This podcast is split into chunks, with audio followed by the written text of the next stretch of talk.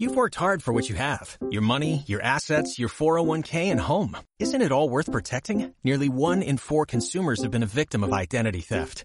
Lifelock Ultimate Plus helps protect your finances with up to $3 million in reimbursement. LifeLock alerts you to identity threats you might miss. And if your identity is stolen, your dedicated US-based restoration specialist will work to fix it. Let LifeLock help protect what you've worked so hard for. Save 25% off your first year on LifeLock Ultimate Plus at LifeLock.com slash aware. Terms apply.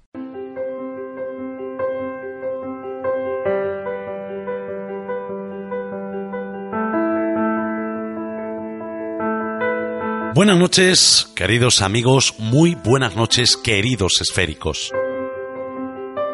¿Cuántas veces hemos echado la vista atrás y nos hemos preguntado qué ha ocurrido con nuestra vida? Me refiero a todos esos sueños que hemos dejado de lado pensando en mañana ya lo haré. Esa dejadez que nos caracteriza y que con el tiempo lo único que hace es ser más fuerte una dejadez que levanta muros cuya cumbre es inalcanzable.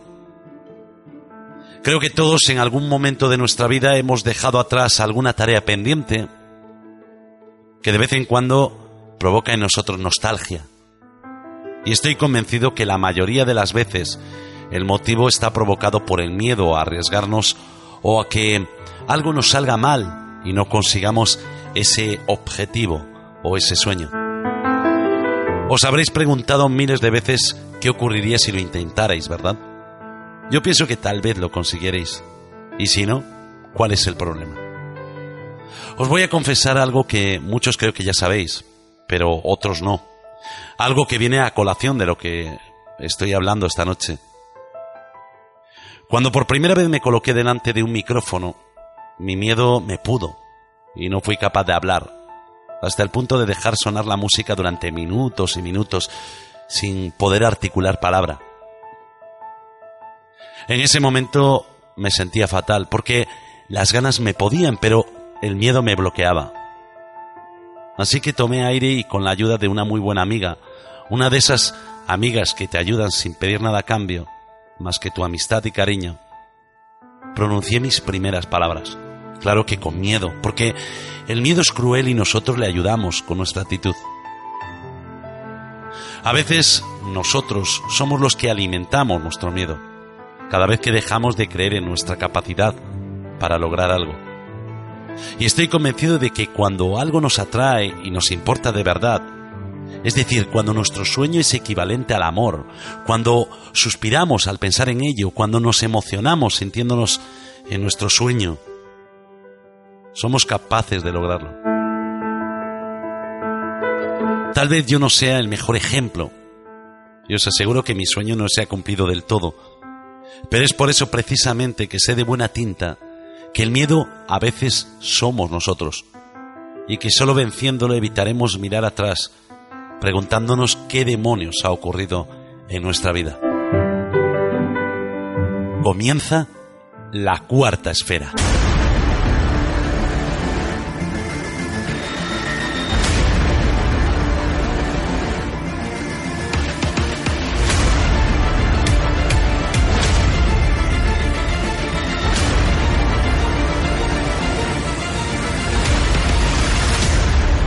Cuarta esfera.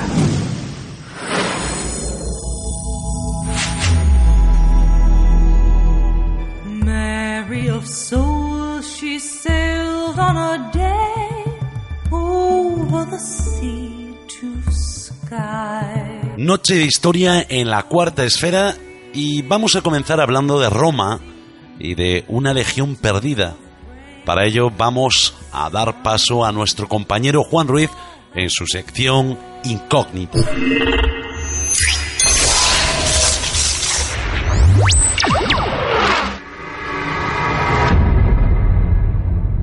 Incógnita con Juan Ruiz.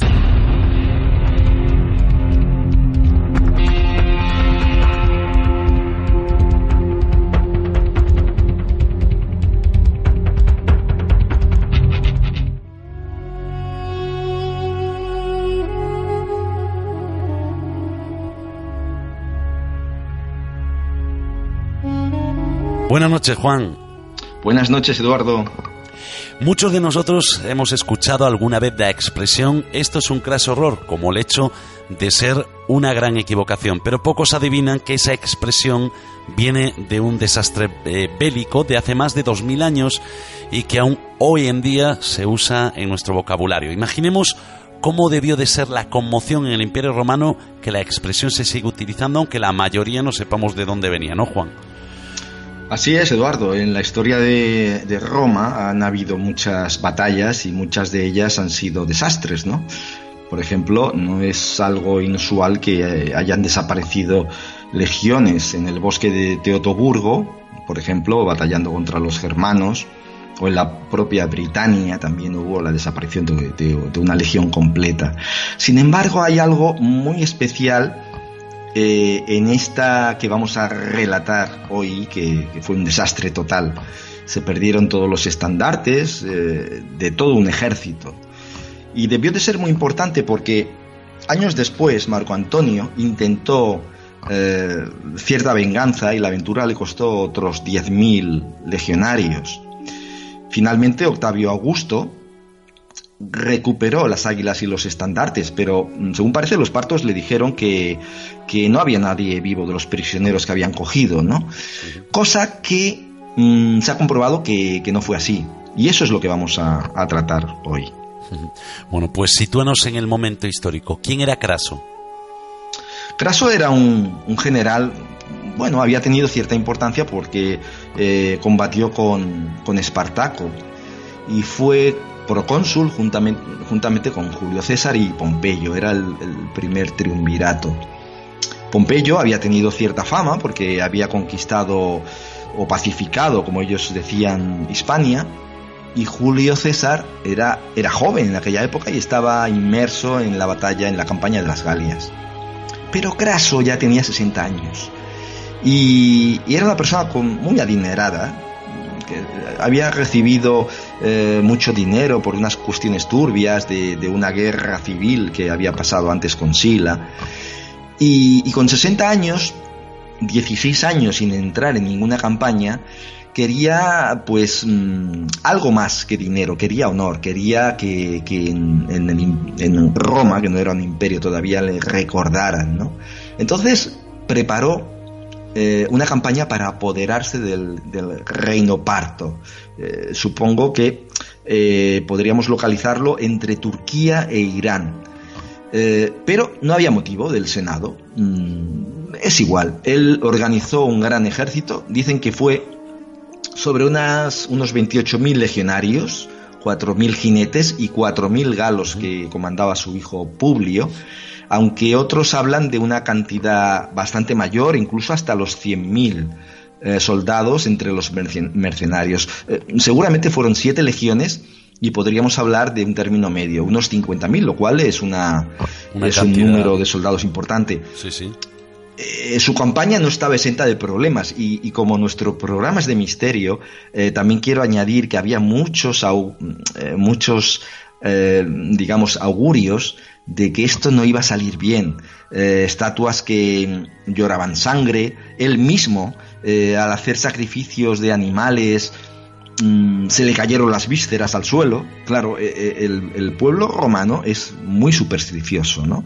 Entonces eso no, no estuvo, todavía se recuerda. Y, y, el Senado no tenía ningún motivo, porque para que Roma invadiera un otro imperio necesitaba un motivo, no había casus belli. Por otra parte, él quería el honor para él solo, ¿no? Entonces, cuando empieza la campaña, los armenios le querían ayudar eh, con una caballería, estamos hablando de unos 30 o 40 mil soldados más, pero no lo acepta. Eh, no sé, tal vez porque no quería empañar el triunfo y quería ser el único, porque ya, ya se veía ganador, ¿no? Eh, vamos a ver cómo la soberbia eh, y, tal vez la incompetencia de este general, pues ocasionó uno de los mayores desastres bélicos de, Roma. Estamos hablando de una época en que la legión romana era un arma bélica de primer orden, ¿no es así? Pues sí, había eh, digamos, em, evolucionado los antiguos eh, modos de combatir de la falange, que era lo más evolucionado en la época. La falange era un grupo compacto, de soldados con unas lanzas de 5 o 6 metros. eh, y claro, mm, a nivel de, de masa compacta era bastante efectiva, ¿no? Pero la le- legión evolucionó ese tipo de formación. Tenía una movilidad y eficacia mayor. Eh, en la legión había eh, cuatro tipos de soldados: los velites, los astati, los príncipes y los triari. Colocaban a los más jóvenes, a los más inexpertos delante, contradictoriamente a lo que podíamos pensar, porque otros ejércitos colocaban siempre los más fuertes en la primera línea. Los romanos no. Eh, colocaban a los velites delante. Pero ¿qué pasa? Que cuando eh, se cansaban, eh, estaban agotados, se intercambiaban con los siguientes, con los astati, con los príncipes, hasta llegar a los más veteranos. ¿no? Eso mm, daba un- una frescura a la primera línea de choque impresionante. Luego, las armas. Las armas, que podemos hablar de ellas? Hay dos importantes. Una es la espada, el gladius eh, copiado de los hispanos, que es una espada corta de doble filo, y la otra es muy característica por el que eh, no se trata en sí como una lanza de, la falange de 5 o 6 metros, sino que más bien como una jabalina. Era una lanza de unos 2 metros, eh, de un grueso calibre de madera, que en la punta, a de unos 30 o 40 centímetros, era de metal, metal con un arpón. Claro, al lanzarla como una jabalina, eh, se incrustaba en, en la carne o en los escudos del enemigo, los dejaba inutilizados porque se doblaba. Con lo cual, eh, el enemigo tenía que soltar el escudo. O sea, la fuerza de este ejército consistía principalmente en el cuerpo a cuerpo. Eh, una vez diezmado el enemigo con los pilum, que hemos hablado, con esas lanzas, eh, en formación de combate era fácil arrasar a los enemigos. Por eso es que la legión gozaba de esa veteranía y de esa, digamos, eh, fama, ¿no? De, de invencible. Y, y quiero resaltar una cosita, que a pesar de todo, los legionarios eran, eran personas que firmaban un, una un contrato y cuando se licenciaban les daban un territorio para que se instalasen y tal, sobre los 45 años. Y a pesar de todo, dos tercios eh, mayoritariamente de los legionarios se podían legionar vivos, lo cual era, era mucho decir. Así que tenemos por un lado a un gran ejército, el romano, un ejército disciplinado, efectivo, y por el otro un ejército muy inferior que a todas luces parecía que la suerte de la batalla estaba ya firmada de antemano, ¿no? Y en cambio, como ahora sabremos o sabemos, no fue así. ¿Qué pasó en esa batalla, Juan? Bueno, tal vez es el mejor ejemplo de soberbia de un general. Desoyó a sus generales, entre ellos a Casio, que ese nombre nos suena porque Casio fue uno de los asesinos de Julio César posteriormente. Eh, no quiso apoyos de pueblos aliados, como he dicho antes, de, los armenios, para tal vez su mayor gloria, ¿no? Se lanzó a atravesar el desierto con largas marchas, encuentra a los partos y mm, con los legionarios agotados le presenta batalla. ¿Qué podemos decir de los partos? Pues que eran, eh, su general era muy inteligente, mm, se llamaba Surena, y tenían entre jinetes, siervos y esclavos como mucho 10.000 eh, jinetes. No, no tenía infantería porque la infantería estaba con, con su rey, Orodes, que esperaba en la otra punta del imperio. ¿no? Eh, en, realidad, eh, la misión que tenía Surena no era presentar batalla, era sencillamente presentar escaramuzas para ralentizar el avance de los romanos hasta que el grueso de la fuerza parta pues se juntara con la suya, ¿no?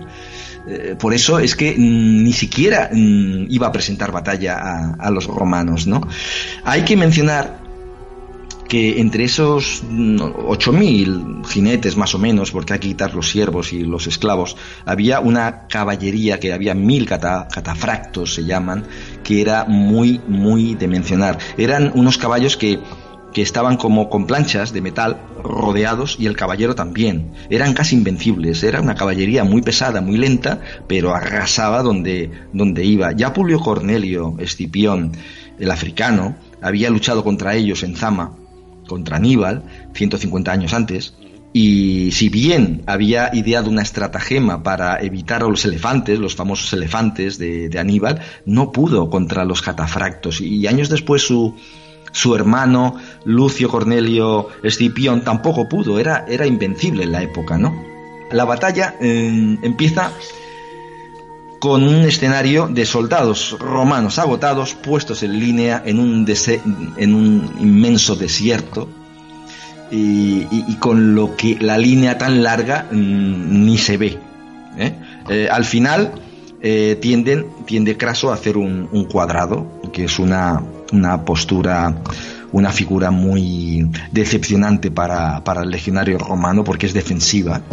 ¿Y qué hacían los partos? Los partos eh, llegaban con la caballería, pero no, no entraban en el cuerpo a cuerpo. Lanzaban las flechas, retrocedían, volvían a cargar flechas y lanzaban otra vez flechas. Así estuvieron horas. Y cabe decir que debía de ser bastante eh, comprometedor ver a tus compañeros legionarios ir cayendo. Ir cayendo porque las flechas tenían un, tipo de arco muy potente que alejaba sobre 400 metros y perforaban los escudos. Eh, famosos son las figuras de los legionarios, el testudo, por ejemplo, en que se cubren, eh, digamos, la parte superior y los lados con los escudos para, evitar las flechas. No, no, no les servían. Y claro, iban cayendo uno por uno por uno. Ya se vieron desbordados. Tal es así que, que en una misión suicida manda a su hijo con mil jinetes galos, que acaba con la cabeza de su hijo en la punta de una lanza y, con todo el ejército romano viendo, viendo esa, esa escena, ¿no? en desbandada, acaban en desbandada, dejando a cuatro mil heridos que son aniquilados por los, por los partos después. Se dividen en tres, en tres eh, ramas para, para retroceder y podemos decir que mm, al final solamente 6.000 soldados volvieron a Siria, los demás quedaron en, el campo de batalla. Y aquí es donde eh, se desconoce lo que pasó con los 10.000 prisioneros que se supone que fue esa, esa legión eh, perdida, que fueron hechos esclavos. Y aquí es donde empieza la leyenda de la legión perdida. Con esos 10.000 desaparecidos es como dices que empieza la leyenda, ¿no? ¿Qué pasó con ellos? Pues no se sabe. ¿O se puede saber de fuentes antiguas la historia de estos legionarios?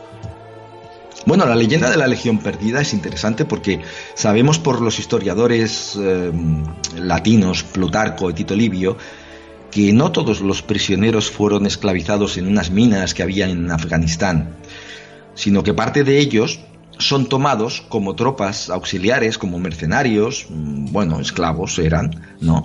En las primeras líneas de choque eh, del imperio parto, pero en el otro confín de su imperio, ante la presión de los nómadas de las estepas, que sabemos cómo se llamaban, que eran los unos, el famoso Atila, ¿no? Sí. Y, y ahí se pierde la huella.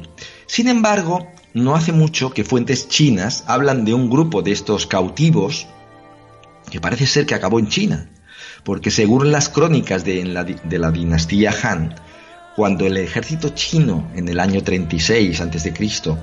Atacó, atacó a los Xiongnu, que era un pueblo nómada de, una región también eh, de Mongolia, por, por donde estaba la ruta de la seda, los cronistas miraron la presencia de un contingente de unos 100 soldados de infantería que defendieron su posición con una formación semejante a las escamas de pez.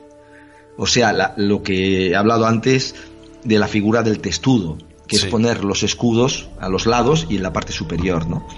Además, esos cronistas también dicen que parte de esos soldados eh, hicieron una, una doble empalizada defensiva de madera en el exterior de la ciudad y es la construcción típica de los campamentos, porque siempre que las legiones andaban, eh, formaban campamentos de madera de doble empalizada. Esos campamentos eh, han quedado restos en Galicia, en Cataluña, en, España, en España quedaban, quedaban restos. De hecho, cuando los licenciaban, esos mismos legionarios se iban a vivir a esas tierras conquistadas, ¿no? Y de eso hay huellas en, en Galicia y en Cataluña, ¿no? Eh, en fin, podían ser supervivientes, podíamos decir, de la expedición de, Craso. Y el mismo nombre de la población, Liquian, podía, podía hacer referencia a Liquian, la forma en que los chinos llamaban al imperio romano. y que en realidad significa, es una derivación de legión. Es curioso. Es decir, que podríamos decir que la historia de estos legionarios acabó en los otros confines del mundo. Eh, podía ser, porque en esa zona hay personas con ojos azules, nariz aguileña, y parece ser que el ADN de estas personas, la mayoría, en un número muy importante, coincide con poblaciones europeas, mm, pero poco más. Verdaderamente, digamos que la zona es, era, es una zona ubicada en, y utilizada en las caravanas de, de la ruta de la seda, y en ella podían haber transitado europeos, desde los griegos, ¿no? Mm, así que a pesar, digamos que la historia no nos ofrece una certeza pues sobre el tema, no digo que no podía existir esa posibilidad. Eh, aún así esos pueblos mm, hoy día eh, están explotando turísticamente esa posibilidad, ¿no? lo cual no deja de ser curioso. La leyenda de la Legión Perdida continuará siendo es una, una bonita leyenda y tal vez pues nunca sepamos la verdad como casi todo lo que eh, nos deja la historia, ¿no? Que es muy difícil, pues, volver atrás y volver a saberlo. Ojalá, Juan, algún día se descubra una máquina del tiempo y nosotros podamos viajar y traer más historias como esta. Juan Ruiz, muy buenas noches. Buenas noches, Eduardo.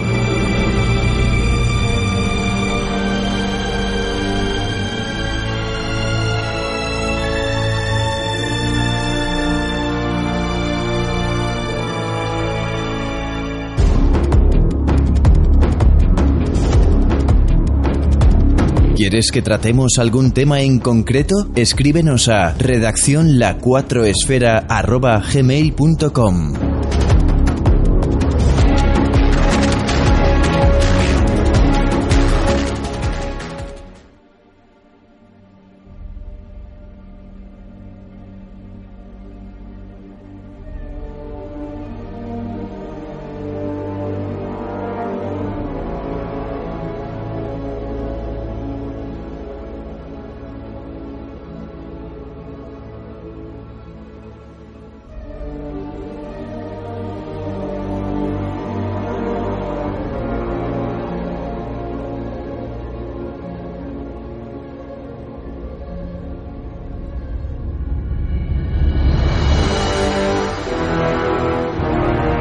Buenas noches, José Luis. Hola, buenas noches. Encantado de estar de nuevo con todos vosotros. Bueno, la segunda vez que nos visitas y en esta ocasión lo haces para hablarnos de esos personajes que influyeron de alguna manera en la España del siglo XVIII, todos ellos bajo las órdenes de los Borbones. Em, ¿Cómo se te ocurre hablar de los Borbones? Yo la verdad es que es un tema que yo desconocía totalmente. ¿eh?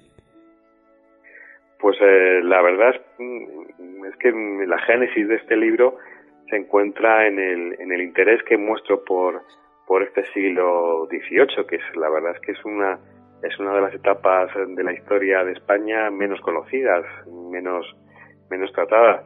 Muchas veces eh, pasamos muy muy de puntillas por encima de este largo periodo de nuestra historia, en el cual pues hay episodios realmente muy interesantes. Simplemente hay que recordar que tenemos eh, la imagen de que fue durante el Imperio de, la dinastía de los Austrias cuando España pues eh, se convirtió en un gran imperio y sin embargo eh, durante este siglo cuando el imperio español alcanza su, su, mayor dimensión ¿no?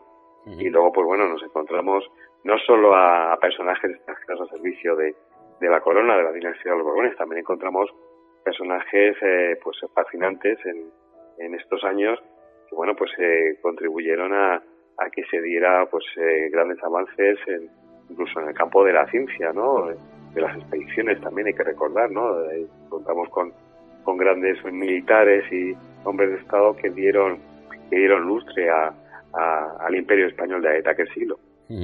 Bueno, entre todos estos personajes eh, desconocidos, yo tengo que reconocerlo, ¿no? Muchísimos desconocidos. Eh, nos hablas de Farinelli, que es el, el, más famoso de ellos y que fue contratado por Isabel de Farnesio como remedio para la locura del rey. Tan loco estaba el rey. Sí, sí, la verdad es que, bueno, hay que recordar que, que bueno, pues eh, la figura de, de Felipe V volvió a estar de, de actualidad cuando se produjo la abdicación de Juan Carlos I, porque se hablaba de que era de los pocos casos en los cuales había producido una dedicación en la historia de España y es que Felipe V fue abdicó del trono, ¿no? Abdicó de, la corona. Quizás por eh, los problemas mentales que ya empezaba, los síntomas de, su enfermedad mental que ya empezaban a, manifestarse, ¿no? Por aquel entonces. Él abdica y abdica en su, en su hijo Luis I, Luis I de España, que es el único rey que tenemos con, con ese nombre, ¿no? Lo que pasa es que, que bueno, inesperadamente eh, Luis I fallece a los pocos meses de ocupar el, trono y debido a la necesidad dinástica, pues Felipe V tiene que volver a, ceñirse la, corona de España, ¿no? Y es cuando entra en una profunda depresión en la cual pues eh, eh, se pegaba grandes atracones de, a base de chocolate, comía muchísimo chocolate, permanecía días enteros postrado en la cama sin vestirse, obsesionado con practicar sexo con la, con la reina, nos aseaba, se dejaba las, eh, las uñas largas, no, no permitía que se las, que se las cortasen, pasaba días enteros encerrado en sus aposentos sin hablar con nadie.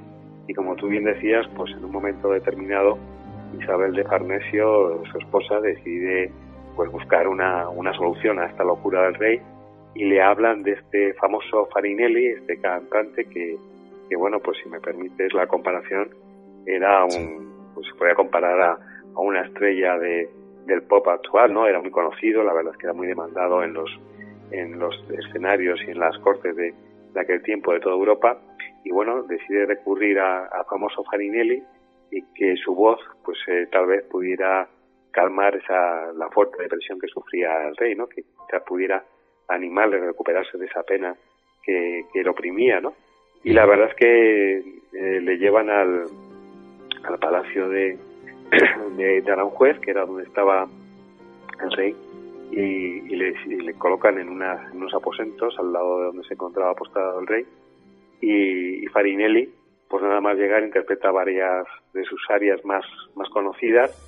Y la verdad es que la mañana siguiente se produce el milagro. A la mañana siguiente el rey recupera el habla y, y bueno, pues eh, parece que se encuentra mejor y lo que en un principio iba a ser una, una visita temporal de unos, de unos pocos días o de unas pocas semanas, pues Farinelli permanece en la corte española a lo largo de, creo recordar que 22 años. Es decir, que la música en ocasiones amansa a las fieras, ¿no? En este caso, desde luego sí. Y además, pues tuvo un efecto curativo en la, en la salud mental del rey.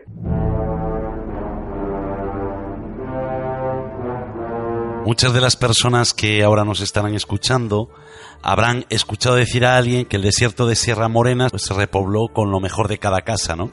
Una persona que, entre todos los personajes que tú eliges, fue la encargada de, repoblarlo y era un militar que estaba ya acostumbrado a contratar, pues eso, a lo mejor de cada casa. Sí, bueno, el, proyecto de, las nuevas poblaciones, que fue como se, se denominó a este, a este proyecto ilustrado en, la época de Carlos III, de repoblar aquellas zonas de, del entorno de Sierra Morena, que en aquel entonces se, llamaba incluso el desierto de Sierra Morena, porque estaba eh, carecía de, población y, bueno, las únicas, los únicos habitantes que tenía esta zona pues eran bandas de, asaltantes que, bueno, pues que convertían a los caminos en, en un lugar peligroso, pues eh, la medida que que, se decidió con este proyecto pues fue repoblarlas con colonos eh, llegados de, Europa. El, encargado de, plasmar ese, ese, proyecto fue Olavide, uno de los quizás de los eh, funcionarios eh, ilustrados de la corte de, Carlos III que más más defendió este proyecto y, bueno a la hora de traer a, los colonos más adecuados para adaptarse a, a, la, a estas nuevas poblaciones pues fueron fueron eh, centroeuropeos traídos por un personaje bastante oscuro, un tal Monturrigel, que era pues eh, un, militar bávaro, la verdad es que era un, un buscavidas, un aventurero, que bueno, pues eh, realmente no se ciñó a los requisitos de, de, la corona, los requisitos de, para este proyecto, ya que se se requerían pues colonos que fueran de, religión católica, eh, con un, pasado limpio y la verdad es que a Turrique le pagaban por, por colono y él se encargó, pues bueno, pues eh, de, se encargó de reclutar a, ancianos, a niños, a, a, prostitutas, en fin, a una serie de personajes que, que bueno, pues eh, no tenían nada que ver con, lo, con el propósito de este, de este proyecto, ¿no? Muchos de ellos, la verdad es que fallecieron durante el viaje hasta, hasta, España y, cuando se instalaron en, en las nuevas poblaciones, en, los, en las nuevas eh, eh, localidades que prácticamente habían, se habían creado de la nada para albergarles, pues la verdad es que lo pasaron bastante mal. Muchos de ellos murieron por culpa de las enfermedades y porque no se adaptaron a, la climatología y tampoco estaban preparados para las duras condiciones de, de lo que era pues eh, unos asentamientos de, colonos. Tú sabes que ahora muchas personas estarán pensando, oye, y yo seré descendiente de alguno de ellos. estarán pensándolo. Claro, claro, si es que eh, ocurre como eh, también ocurre con estos descendientes de, esta eh, famosa expedición japonesa que durante los reinados de los Austrias llegó a España, ¿no? Quizás eh, muchos de los oyentes recuerdan los apellidos de Japón o Sato, que son corrientes en, el entorno de la ribera de, del Guadalquivir, muy cerca ya de su desembocadura. Pues en, el caso de las nuevas poblaciones, en localidades como eh, La Carolina, La Carlota, también incluso en Linares, es habitual encontrar apellidos eh, castellanizados que nos recuerdan pues eh, a nombres y apellidos que proceden del centro de Europa. ¿no? hay, hay algo muy curioso, ¿no? a James Wilkinson te refieres a él en el libro como ese traidor americano al servicio de España. ¿Por qué? Bueno, pues, pues realmente es, un espía al servicio de, la corona de España. En, aquel entonces aparece en los documentos de la época como el agente número 13, que nos recuerda un poco a las, a las películas y a las novelas de espías de, nuestros días. E incluso los propios norteamericanos, aunque han intentado eh, olvidarle, porque claro, no es un personaje que sea muy cómodo ni, ni favorezca y favorece demasiado a, a su propia historia, pues eh, los propios americanos lo han llegado a catalogar como el mayor espía de, su historia. Es un, es un personaje, es una, también es un aventurero, es un eh, que alcanza cierta fama durante la guerra de independencia de los Estados Unidos, pero que después su, ambición personal le lleva a convertirse en espía de, de los españoles, al servicio de los españoles. Hay que recordar que en aquel entonces, pues eh, prácticamente el 85% de lo que hoy en día es territorio de los Estados Unidos, en, esos días pues estaba bajo dominio de la corona española, como digo, este, este personaje, Wilkinson, pues eh, decide eh, ponerse al servicio de, los intereses de, la corona de España a cambio de sustanciosas sumas de, de dinero, pero él la verdad es que hacía la guerra por su propia cuenta, ¿no? Él estaba pues eh, al sol que más calentaba, ¿no? Si había que estar al servicio de los españoles, pues eh, se estaba, ¿no? Si siempre que, le fuera provechoso de económicamente, ¿no? Pero también, pues, eh, se embarcó en algunas eh, aventuras que, bueno, pues estaban cerca de, de, bueno, de convertirle en un, en un delincuente o en un traidor, como, como ha sido reconocido por los propios norteamericanos. Bueno, eso se lleva todavía hoy en día, ¿no? Hay gente que también eh, va al sol que más le calienta, ¿no? Ya vemos que esto viene de hace muchos años. Sí, sí, no descubrimos eh, nada nuevo y, en el caso de, Wilkinson, eh, pues ya digo, es un, es un auténtico buscavidas, que es un aventurero que intenta aprovechar cualquier oportunidad en provecho propio. Bueno, ¿y cuál es el pasado que persigue y que, y que tiene tan turbio el Marqués de Esquilache? Claro, volvemos otra vez a lo que comentábamos al principio, ¿no? Que pasamos muy por encima de, de la historia y quizás nos fijamos en los detalles más llamativos, ¿no? Y en el caso de Marqués de, de Esquilache, pues quizás eh, lo único que perdura a través del tiempo, pues es el famoso motín al que él mismo dio, dio nombre, ¿no?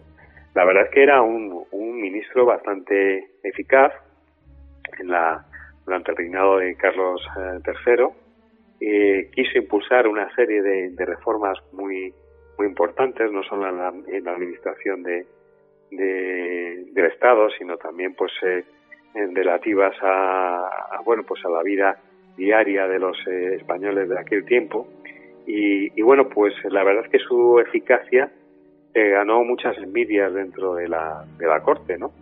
Y algunas de las facciones que, que, que bueno luchaban por hacerse con el control de, del gobierno en aquel entonces, pues eh, eh promovieron el, famoso motín que, que, que, bueno que a punto estuvo de, de acabar con la con la corona. Hay que recordar que las eh, que la multitud se agolpó delante del Palacio Real en, en Madrid y estuvo a punto de, de asaltarlo, ¿no? Eh, quizás a lo mejor habíamos tenido una una revolución francesa antes de que se produjera en, en Francia, de no haber sido porque el propio eh, Carlos III, con esa figura diminuta que le caracterizaba, no era, no era un hombre de gran envergadura, pues eh, salió al balcón del Palacio Real de, Madrid y consiguió calmar los ánimos cuando, ya digo, se habían producido gravísimos disturbios en Madrid y las tropas habían abierto fuego contra la, la multitud. Si no hubiera sido por esa intervención, pues posiblemente estaríamos hablando de, de una revolución y la historia hubiera sido muy muy distinta. Todo, esto incitado pues por, por facciones que había dentro de, de Palacio que intentaban acabar con, con, con Esquilache, al que veían como, como un extranjero, ¿no? que consideraban un italiano que bueno que, que, que había llegado para introducir unos cambios que no habían sentado demasiado bien a determinados sectores. Claro, porque la llegada de personajes extranjeros, eh, me imagino que eso no sentaría nada bien a los españoles, ¿no? La verdad es que eh, la corona nunca, nunca establecía distinciones entre nacionales y extranjeros. Me vas a permitir que use un término que, que en nuestros días se, se utiliza mucho, que es el término de la, de la excelencia, ¿no? Durante los diferentes reinados de, de los Borbones en el siglo XVIII, la verdad es que se buscaba a, lo mejor de, cada casa para ocupar los puestos más importantes en la administración de, del Estado. Y por impostaba que pudieran ser españoles o extranjeros. Siempre se buscaba al mejor en cada caso. Eh, tenemos en este libro, pues recojo también la figura de destacados eh, militares de, de, origen irlandés que tenían vínculos con la vínculos bastante estrechos con la corona eh, española y a los que se recurrió para, para defender los intereses del Estado. También nos encontramos, pues bueno, el, caso de del cardenal Alberoni, también un italiano, o el caso del marqués de Esquilache, ¿no? que también era, era italiano, ¿no? pero en el campo artístico pues ocurrió también algo parecido, ¿no? Se, se, recurrió a los mejores artistas en todos los campos de, de su época, ¿no? Hemos hablado de, de Farinelli, que era el mejor cantante de, de, de, aquellos años, ¿no? Entonces es lo que se buscaba, se buscaba a lo mejor en, las distintas eh, facetas de pues de, la política, de la milicia o, de, o del arte, ¿no? Y bueno, pues poco importaba que fueran españoles o extranjeros. Quizás en algunos casos sí que la sí que sus enemigos, los enemigos que a lo mejor se pudieron ganar en, España debido a esas recillas que existían existían dentro de Palacio o dentro de las estructuras del Estado, pues en momentos determinados cuando los querían criticar sí hacían referencia a su origen extranjero, pero en, ningún caso los reyes los tuvieron como, como extranjeros, ¿no? Como, como eh, personajes que, que, pudieran ir en contra de los intereses de, España. Y aquí hace su aparición un personaje que me llamó mucho la atención porque por un lado lo ves como bueno y por otro lo ves como malo, ¿no? Que es Pablo de Olavide, eh, un peruano, para mí una persona muy inteligente, ¿no? Sí, sí, es un, peruano, pero bueno, hay que, hay que resaltar que en aquel entonces no, no se le veía como un peruano. Eh, la verdad es que era, mm, era un español como podía serlo eh, cualquier otra persona que hubiera, que hubiera nacido en la, en la península. ¿no? Hay que señalar que los originarios de, de, América en aquel entonces, pues en, ningún caso eh, eran considerados eh, extranjeros, en ningún momento. Ni, por supuesto, en, en América ni mucho menos en, en España, ¿no?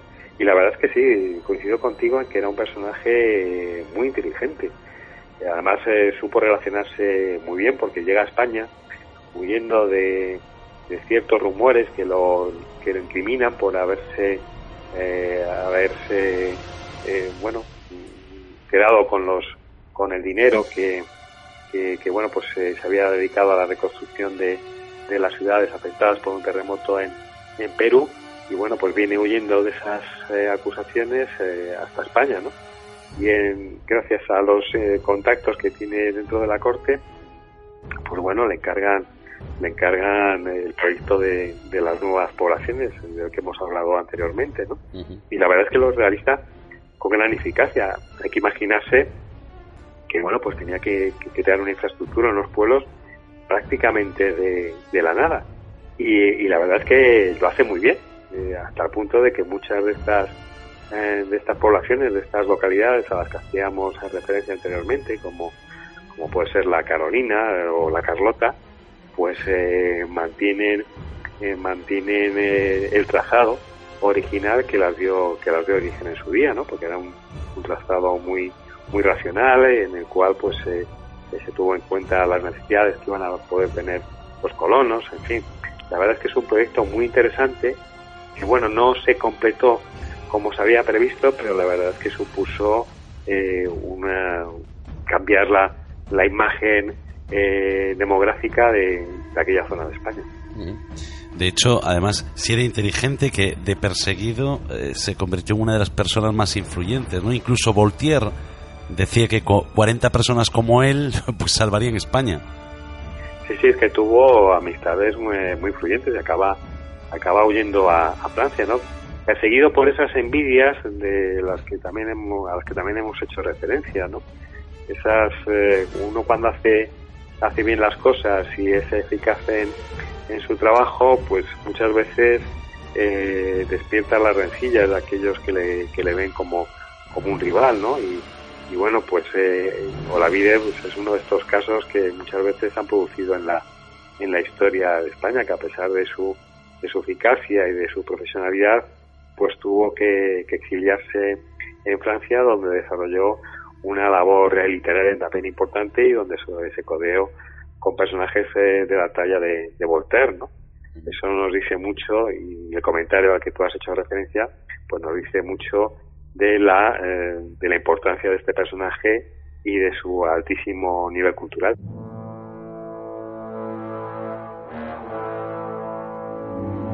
Ya vamos a poner punto y final, pero eh, vamos a hablar un poquito del último capítulo, ¿no? Que lo dedicas a los arquitectos y artistas extranjeros que trabajaron en las obras de mejora y embellecimiento de la Villa de Madrid y de los que tú haces mención. Em, ¿Cuáles fueron los más destacados? Quizás eh, uno de los eh, más los más conocidos es Sabatini, ¿no?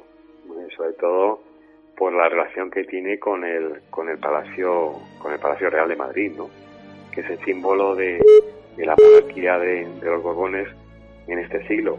Hay que recordar que, que, bueno en el mismo lugar donde ahora mismo se, se levanta estaba el, el alcázar el alcázar de los Austrias que bueno pues era una edificación también de grandes dimensiones pero que, que no era no se adaptaba muy bien a la nueva imagen de estado que, bueno, pues eh, traían los Borbones, ¿no? Que trajo eh, Felipe V, un tanto heredada de, de, los Borbones franceses, ¿no? De esa idea centralizada y de Estado fuerte que, trajo de, Francia, ¿no? Y, bueno, pues el incendio de, del Alcázar, de lo que fue el Alcázar, que, que destruyó completamente la, edificación, permitió la construcción de, este palacio real que, se, que simbolizara pues eh, eh, los nuevos aires que, monárquicos que habían llegado a España y, bueno, pues eh, la, fortaleza del, Estado y la verdad es que es una construcción magnífica en la cual eh, participaron muchísimos artistas procedentes de, de, todo, de toda Europa. Se recurrió a tanto en escultura, arquitectura, pintura, a, lo mejor, a los mejores artistas, ¿no? y quizás eh, el más conocido es Sabatini, ¿no? Pero hay que señalar que el proyecto inicial lo, lo, bueno, pues lo, traza Jubara, que también es un arquitecto italiano.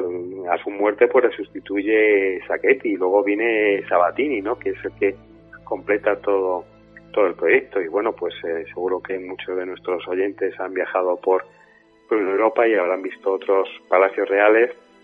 Y si conocen el de el de Madrid pues eh, se darán cuenta que, que bueno pues no tiene no tiene rival eh, con ninguno de los que existen en, Europa no el famoso palacio de Buckingham que, que bueno pues estamos acostumbrados a verlos en, imágenes pues es eh, prácticamente ocupa un, ala de lo que es el palacio real de Madrid no es una construcción formidable magnífica bellísima y que bueno que desde aquí invito a todos los que no son de Madrid a que acudan a visitarlo porque realmente es, espectacular en todos los sentidos. Una obra de arte. Una obra de arte en, su conjunto. Bueno, una obra de arte como este libro, Nunca fueron extraños, de la editorial Modus Operandi, y José Luis Hernández Gardi, autor, como siempre yo te felicito porque eh, de verdad tus trabajos siempre merecen la pena, ¿no? Y, y en este caso, al igual que te dije en el anterior libro, en este caso me enganché de principio a fin. Muchísimas gracias, Eduardo. Ha sido un, placer y sabes que yo estoy encantado de, contar la historia y, bueno, pues eh, hacer hincapié en, la historia menos conocida, ¿no? En la que muchas veces pues eh, no nos fijamos, ¿no? Que yo creo que, que bueno, nos permite dar una imagen en conjunto de, de, lo que pasa y de lo que ha pasado en, en siglos anteriores. ¿Algún medio de contacto bueno, pues eh, nuestros oyentes eh, me pueden pueden contactar conmigo a través de las redes sociales. Eh, pueden localizar en, Facebook y en, y en Twitter. Y bueno, yo estoy encantado de contestar a, las preguntas o a las dudas que, puedan presentarse después de leer los capítulos de, mis libros. Bueno, pues José Luis, muchísimas gracias y te esperamos aquí un tercer libro. Pues para mí será un placer compartirlo con todos vosotros. Un abrazo. Un abrazo fuerte.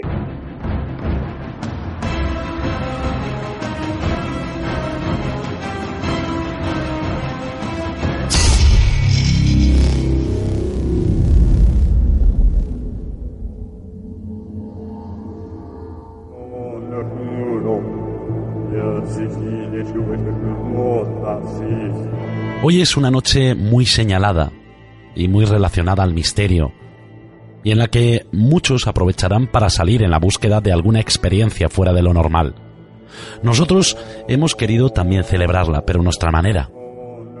Se dice que lo paranormal se apodera de nuestro mundo, y es por ello que en muchos lugares, como Galicia, no debes caminar bajo ningún concepto cerca de un cruce de caminos. En la noche de difuntos las hadas y los trasgos eran libres de deambular por los caminos y las inmediaciones de las aldeas. Su magia ocasionaba un sinnúmero de daños debido a sus peculiaridades. Se atrancaban las puertas de las casas para evitar que nadie entrase pidiendo limosna. En especial, si lo que pedían era comida, leche o sopa, algunos valientes se arriesgaban a abrir.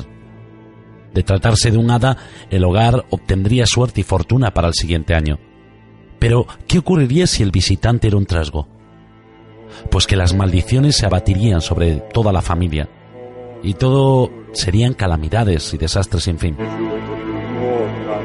Al caer el día, los druidas encendían hogueras en lugares específicos, para lo cual utilizaban ramas sagradas recolectadas en los bosques.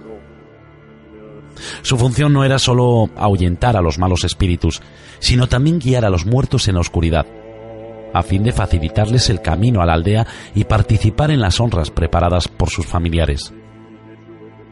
Los vecinos solían disfrazarse con pieles y cabezas de animales para asustar o despistar a los espectros, en la creencia de que pasarían de largo al confundirlos con otras bestias.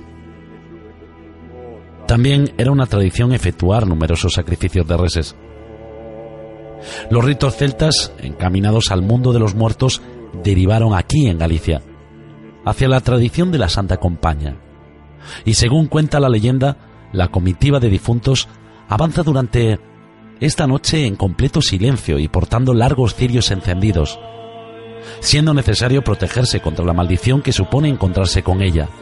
Unos hacen como que no la ven, mientras otros recomiendan subirse a un cruceiro y esperar a que pase de largo. Pero sin duda, nada hay más eficaz que evitar alejarse del hogar durante esas horas consagradas a los muertos. Un consejo ciertamente valioso puesto que el que encabeza la comitiva en realidad, una persona viva que ha sido condenada a portar una cruz delante de la procesión espectral, solo quedará libre cuando pueda traspasar su condena a otro. Vamos a irnos un poco más lejos, a otro lugar del mundo, donde se dice que los viejos soldados nunca mueren, que ocurren combates que puede no hayan marcado el devenir de la guerra, pero que por circunstancias inexplicables hay testigos que indican que aquellas batallas se repiten una y otra vez. Extrañas pisadas de armaduras, caballos de guerra sin cabeza que atraviesan regiones al galope en los mismos lugares donde se libraron batallas entre romanos y británicos, bombardeos, gritos, apariciones espectrales, múltiples testimonios de ejércitos fantasma. Pero, ¿qué ocurre en el lugar donde ha habido una cruenta batalla? ¿Queda registrada esa actividad paranormal en la zona? Para hablar de ello, nos vamos a adentrar en nuestra sección Enigmas de la Historia.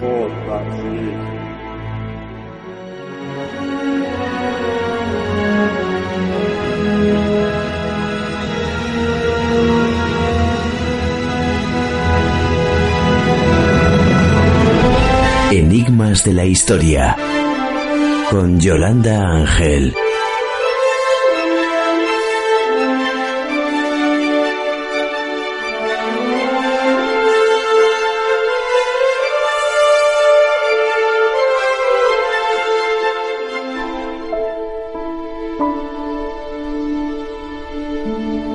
Buenas noches, Yolanda. Buenas noches, Eduardo, y buenas noches, esféricos. Bueno, esta noche en tu sección nos vas a hablar de las llamadas batallas fantasmales, esos acontecimientos que se reproducen una y otra vez y que nos hablan de apariciones, de contiendas y soldados espectrales. Desde luego todo un despliegue paranormal, ¿verdad? Así es, Eduardo. Esta noche vamos a, a contar historias de casos de batallas que son históricas y que por causas inexplicables vuelven a repetirse una y otra vez. No se sabe por qué ocurren estos fenómenos en los que hay testigos que han visto esas historias repetirse, acontecimientos que son puntuales y que vuelven a aparecer. Hay muchos de estos casos que se refieren a estos sucesos y esta noche vamos a contar varias de estas apariciones, por lo especiales y espectaculares que resultan, porque no son solo apariciones, vamos a definir fantasmales, son hechos que se desarrollan con un alto dramatismo, convirtiéndose en esos lugares en puntos neurálgicos cargados de actividad paranormal. Bueno, es un doble acontecimiento el que ocurre en esos lugares. Por un lado, una batalla sangrienta con miles de fallecidos y por otro lado, la repetición en el tiempo una y otra vez de lo ocurrido. Tiene que ser realmente escalofriante, ¿no? Para los testigos. Que además son muchos los que han asistido a estos hechos. Esto ha ocurrido además a lo largo de la historia, no es algo reciente y se tiene información de que ha ocurrido en diferentes épocas. El primer caso que nos vas a contar de batallas fantasmales se refiere a la batalla de Engel. Engel, mm, creo que se dice, no sé, porque ya sabes que yo el inglés fatal, y que es una de las primeras batallas de la guerra civil en Reino Unido durante el siglo XVII y fue como todos los hechos de los que nos vas a relatar un momento pavoroso. La batalla de como bien has dicho, es la primera batalla de la Guerra Civil inglesa, que se produjo exactamente el 23 de octubre de 1642. En esta batalla intervinieron 40.000 efectivos. El choque se produjo entre las tropas del rey Carlos I y los parlamentaristas, conocidos como cabezas peladas, dirigidos por Orwell. Eh, al terminar el día, después de esta batalla, el campo estaba cubierto de cadáveres por ambos bandos, los, supervivientes de ambos ejércitos se retiraron para continuar la guerra en otros puntos y dejaron un campo sembrado de muerte. Poco tiempo después empiezan a llegar a Londres, al rey, que la batalla ha vuelto a reproducirse, pero que en esta ocasión los batallones son fantasmas. Hay que imaginarse el desconcierto de tales afirmaciones, teniendo en cuenta que esta guerra estaba ya abierta en diferentes frentes para que de repente llegasen estas noticias tan desconcertantes. Y no fue algo puntual. Un mes después, varias personas que vivían en aquellos lugares volvieron a escuchar que se estaba desarrollando una batalla. Eh, con el consiguiente susto se vuelven a, a ir hacia allí y se dan cuenta que se está repitiendo otra vez el hecho que habían visto el mes anterior. Cuando se acercaron a comprobar que efectivamente no había una batalla física, todo desaparece y se queda en silencio. Estas noticias vuelven a llegar a, a Londres y ante el desconcierto que están causando, el rey decide mandar a investigar lo que está ocurriendo. El informe que mandan los investigadores decía que los aldeanos estaban con los rebaños el día de Nochebuena cuando de repente se empezaron a oír tambores que se aproximaban. Vieron en un instante como los dos ejércitos aparecen disparando los mosquetes, los cañones, con las banderas desplegadas. Los dos bandos luchan encarnizadamente durante varias horas y finalmente desaparecen. Todo esto alrededor de las 3 de la mañana, prácticamente a la misma hora que acabó la batalla. Bueno, yo me imagino que fue toda una consternación, ¿no? Para los habitantes de aquel lugar. Y además no, no terminaban de creerse lo que, lo que estaban viendo. Eh, la noche siguiente, eh, lo que hicieron los pastores para. porque les estaban tomando, evidentemente, por locos, eh, fue montar guardia acompañados de ciudadanos, vamos a decir, respetables de, parroquias vecinas. Y todos los vecinos se quedaron asombrados cuando los ejércitos fantasmales aparecieron de nuevo con el mismo tumulto guerrero y luchando con la misma fiereza que, la primera vez. Esto ocurría durante cuatro horas en la madrugada del domingo al lunes siguiente. Hasta los investigadores que fueron enviados por, por el rey pudieron ser testigos de esta batalla espectral. De hecho, ellos mismos eran cuatro soldados, los que habían sido enviados a investigar, habían sido participantes de la batalla, y es que reconocieron a algunos de los militares que habían intervenido entonces y que habían perdido la vida. A partir de ese momento, bueno, pues se han seguido registrando, se siguieron registrando denuncias de extraños ruidos, apariciones fantasmales de la guerra civil en la región, pero bueno, no tan dramáticas como en un principio.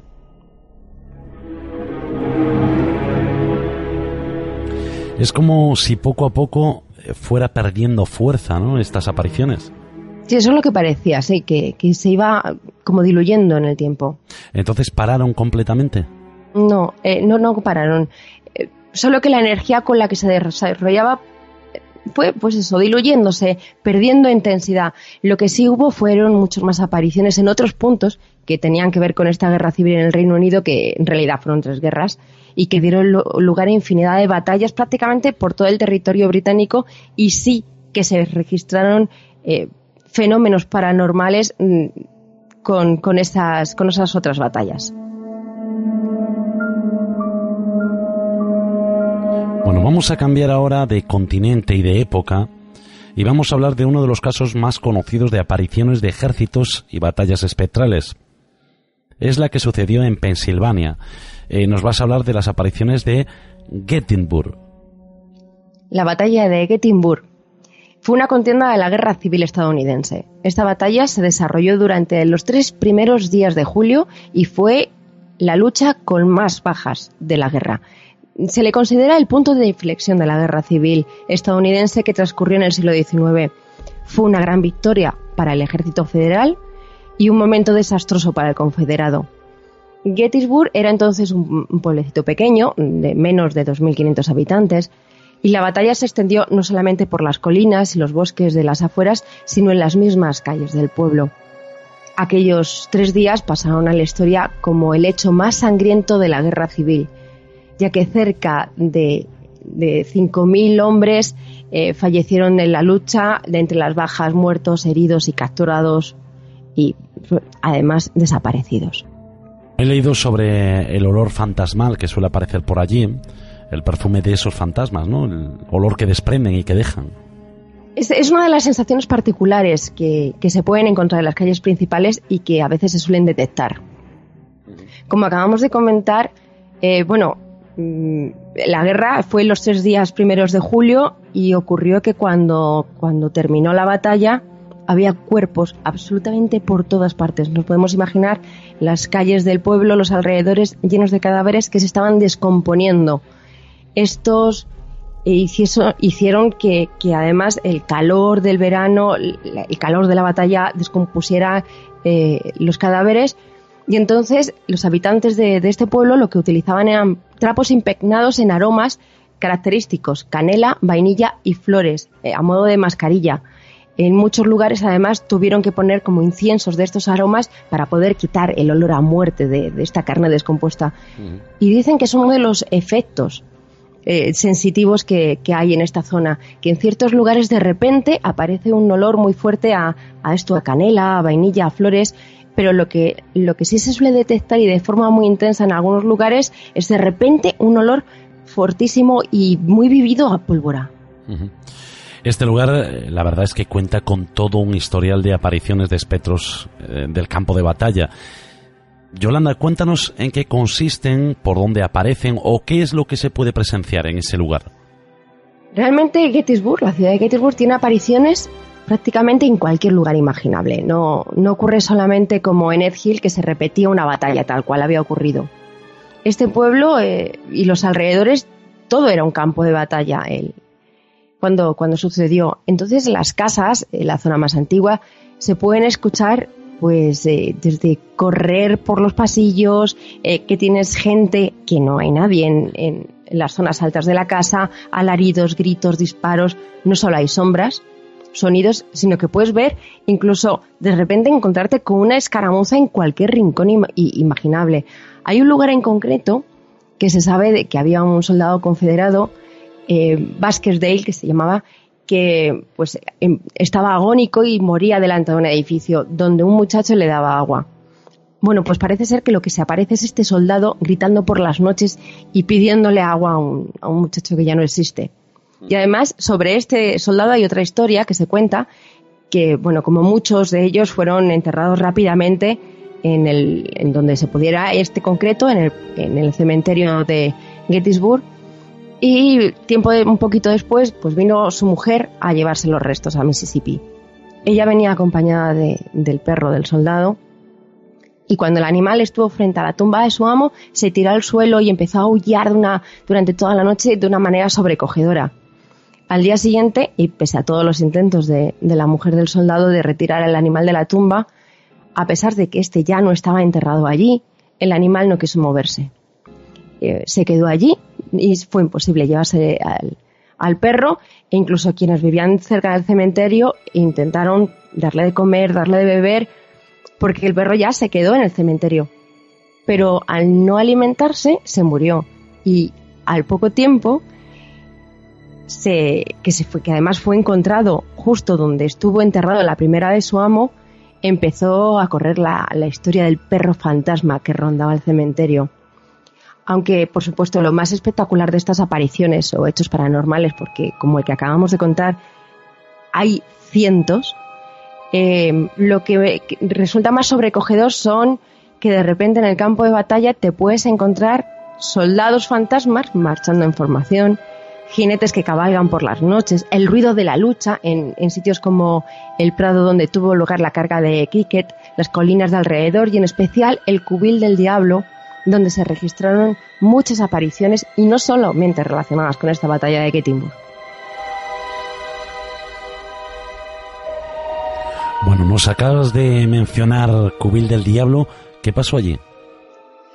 El Cubil del Diablo es una formación rocosa que está al lado de esta ciudad de Gettysburg, y tuvo lugar eh, una terrible uno de los hechos más terribles de la batalla durante el segundo día. Pero este lugar, además, ya venía con una reputación anterior como un sitio sobrenatural, incluso antes de Gettysburg. Eh, la historia eh, de esta zona dicen que era un sitio de caza de los nativos americanos desde siempre, y en ella se libró además una guerra conocida como la Batalla de los Cuervos, donde murieron muchos hombres. A finales del siglo XIX, el escritor Emanuel Busman realizó un reportaje donde hablaba de los sucesos que ocurrían en, este Cubil del Diablo, eh, fenómenos paranormales y terroríficos. Habló no solamente de las apariciones de los soldados de la batalla de Gettysburg, sino también que los primeros pobladores veían fantasmas de, indios americanos que también se les escuchaba el sonido de los tambores por la noche, e incluso llegaron a ver espectrales ceremonias indias teniendo lugar entre las rocas. Y durante la, Guerra Civil Norteamericana, el cubil del diablo se convirtió en una auténtica carnicería. Los cuerpos de los soldados confederados y de la Unión que quedaron allí tirados, no se sabe incluso cuánto tiempo pudieron estar algunos eh, allí, eh, estaban por todas partes, en las rocas, en los huecos de las de las eh, cuevas. Esto llevó a que se renombrara el lugar como el matadero. Hay cuerpos que no se han llegado a, encontrar, no, en su momento no se encontraron, piensan que, pueden haberse caído en las gritas profundas y bueno, pues evidentemente a los fantasmas de estos indios americanos no tardaron en aparecer nuevas apariciones de los, de los soldados de Gettysburg. Después de escuchar todo lo que ocurre en esta ciudad, podemos llegar a la conclusión de que todo está sometido a apariciones espectrales relacionadas con la batalla e incluso con batallas anteriores. Eso es lo que cuentan quien vive allí y las historias y las leyendas de esta zona. Hay un, quiero contaros una historia de, un edificio eh, muy puntual en Gettysburg, la universidad. Es uno de los edificios principales y un lugar donde también ocurrió una lucha y aparte se convirtieron en en lugar de refugio y en hospital. En la actualidad se pueden escuchar tanto en los pasillos, en las aulas, en diferentes salas, y, como soldados correr y sobre todo lo que se lo que dice la leyenda es que te puedes encontrar soldados haciendo las rondas durante la noche. Y hay una historia muy conocida allí en Gettysburg que aparte de las sombras, los gritos, los lamentos, eh, una noche dos trabajadores de la universidad se quedaron a trabajar en el cuarto piso del edificio y a la hora de marcharse decidieron utilizar el ascensor. Primera planta y salía a la calle, pero el ascensor, por motivos desconocidos, se fue al sótano y al abrirse las puertas se encontraron en lugar de la bodega, que es lo que alberga ahora el edificio, el sótano se había transformado entre sus ojos en una sala de operaciones, la que debía haber habido en las noches de batalla, con los cuerpos de soldados muertos amontonados, mientras un grupo de doctores y enfermeras eh, marchaban haciendo cosas llenos de sangre y apresurándose entre los muertos y los heridos. Estaban aterrorizados estos dos trabajadores, intentaron apretar el botón del ascensor y justo cuando las puertas se cerraban, una enfermera fantasmal les miró con una expresión de súplica ante el susto mortal de estos testigos.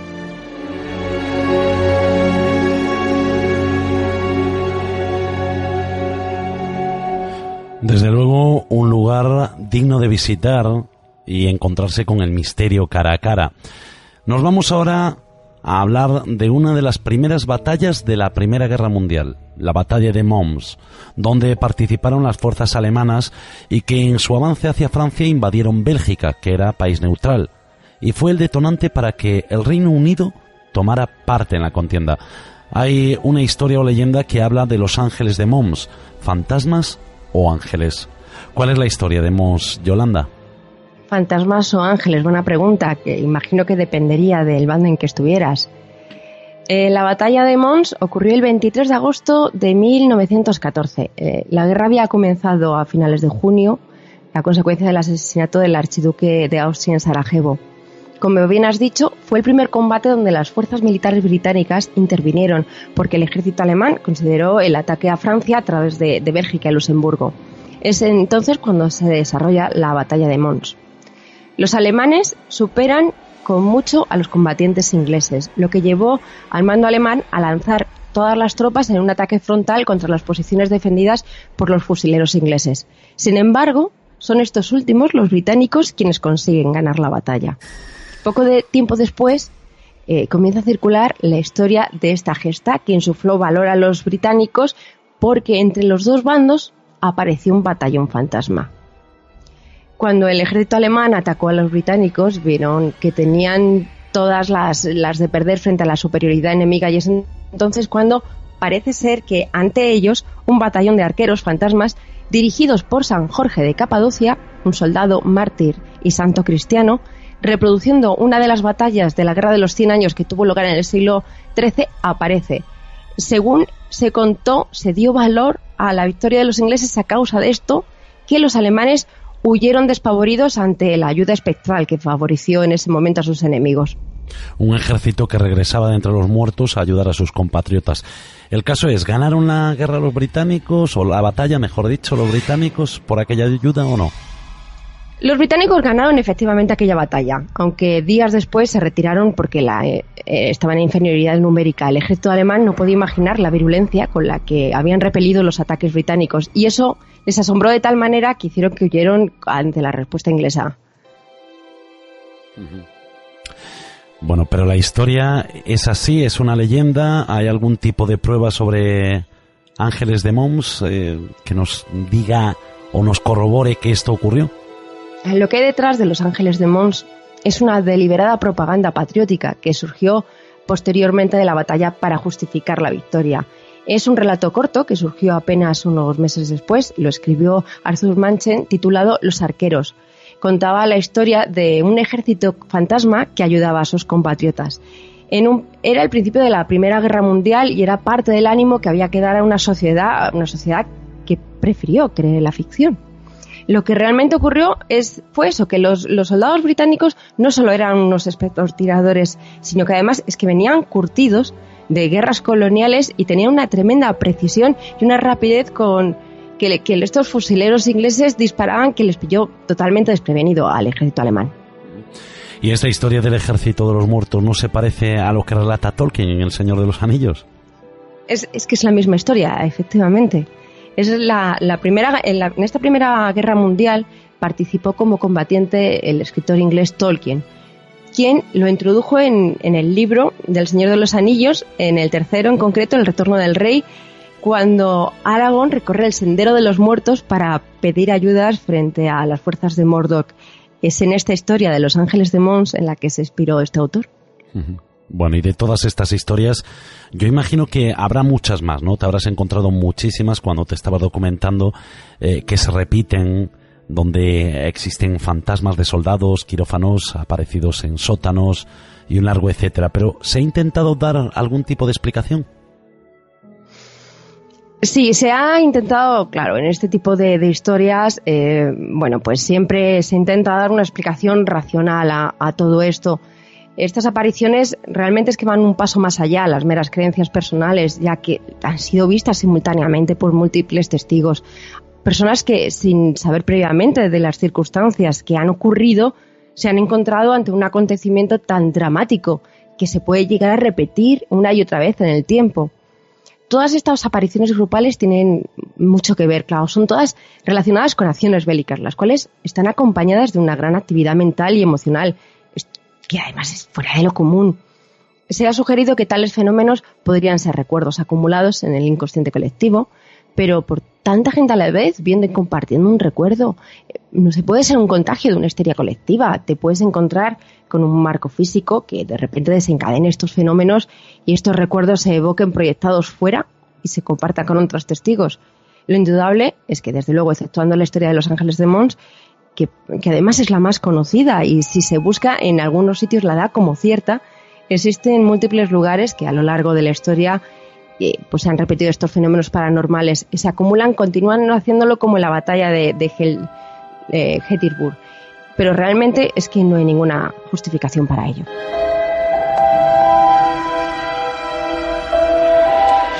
Yolanda Ángel, para todos los que quieran ponerse en contacto contigo, pueden entrar en nuestra página web también y eh, buscar ahí donde está equipo, pulsar tu nombre y directamente te pueden enviar un email para contarte pues historias que tengan que ver con esa esos enigmas de la historia que se ocultan y que a veces no se cuentan. Además también en tus redes sociales, ¿verdad? Sí, estamos en Facebook, en Twitter, como Yolanda Ángel, Yolitango, y a través de la página y me pueden escribir si quieren que, indaguemos en algún tema en concreto de la historia, alguna cosa que les parezca curiosa y que quieran saber más, estaremos encantados de, de atender todos los, todo lo que nos quieran contar los esféricos. Yolanda, muchísimas gracias por acompañarnos. Ha sido un placer, como cada noche, compartirla con los esféricos y contigo. Buenas noches.